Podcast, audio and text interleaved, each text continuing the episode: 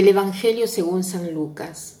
Así también les digo a ustedes, pidan y se les dará, busquen y encontrarán, toquen y se les abrirá, porque quien pide recibe, quien busca encuentra, y al que toca se le abra, se le abre. ¿Habrá entre ustedes algún padre que cuando su hijo le pida pan le dé una piedra? ¿O cuando le pida pescado le dé una víbora? ¿O cuando le pida huevo le dé un alacrán? Pues ustedes que son malos saben dar cosas buenas a sus hijos, cuánto más el Padre Celestial les dará el Espíritu Santo a quienes se lo pidan. Ayer hemos visto cómo Jesús enseña a sus apóstoles a rezar a rezar el Padre Nuestro. Y hoy Jesús les enseña a pedir. Nosotros a veces pensamos, yo he pedido tantas veces y no se me ha dado lo que he pedido. Tantas veces escuchamos a las personas quejarse porque están desilusionadas, porque no han sido escuchadas, personas que hacen novenas, peregrinaciones por una intención particular y después tantas oraciones, haciendo rezar a tantas personas y después cuál es el resultado, todo lo contrario de cuanto habían deseado y pedido.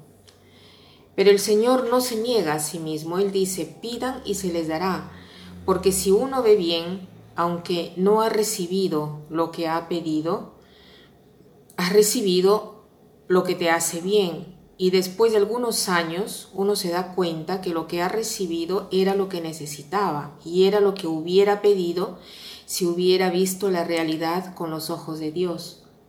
Por eso el Señor dice, pedid y se os dará, porque el Señor responde siempre a lo que es nuestro deseo más profundo.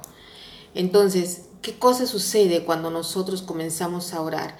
Nosotros iniciamos a pedir tantas cosas, tantas cosas que tienen que ver con nuestra persona, nuestra relación, con el bienestar de nuestros familiares, pero a medida que vamos más adentro con el contacto con Dios, no estamos eh, conscientes de qué cosa deseamos. En cambio, eh, un, sentido de paz, de tranquilidad, invade nuestro corazón. Entonces nos preguntamos, Señor, ¿qué cosa quieres? se haga tu voluntad. Nuestro deseo se convierte en no tanto decir a Dios lo que pensamos, sino que le pedimos a Él de darnos la mejor cosa, lo que es mejor.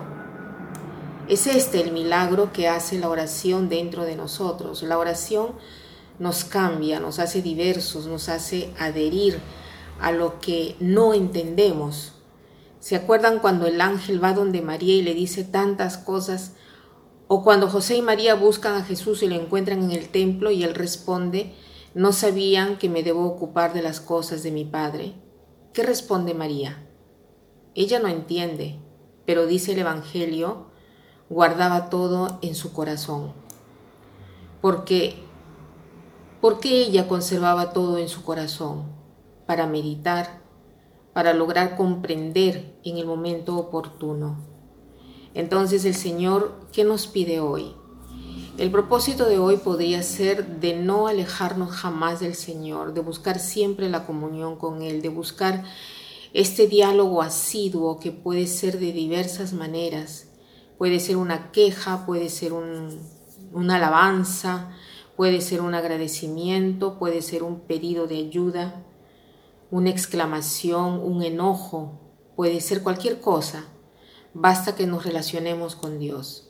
Y esta relación con Dios nos cambiará, nos hará diversos y nos dará lentamente la fuerza de ser como Dios nos quiere y a través de la oración recibimos el don del Espíritu Santo que es el don de la misma vida de Dios en nosotros, que se desarrolla siempre más y nos lleva cada día a una renovación siempre más profunda y siempre más clara. Tanto así que nos convertimos en otros Cristos para la humanidad. Y para terminar, quiero citar una frase que dice así, la oración no puede cambiar las cosas respecto a ti, pero seguro te cambia a ti respecto a las cosas. Que pasen un buen día.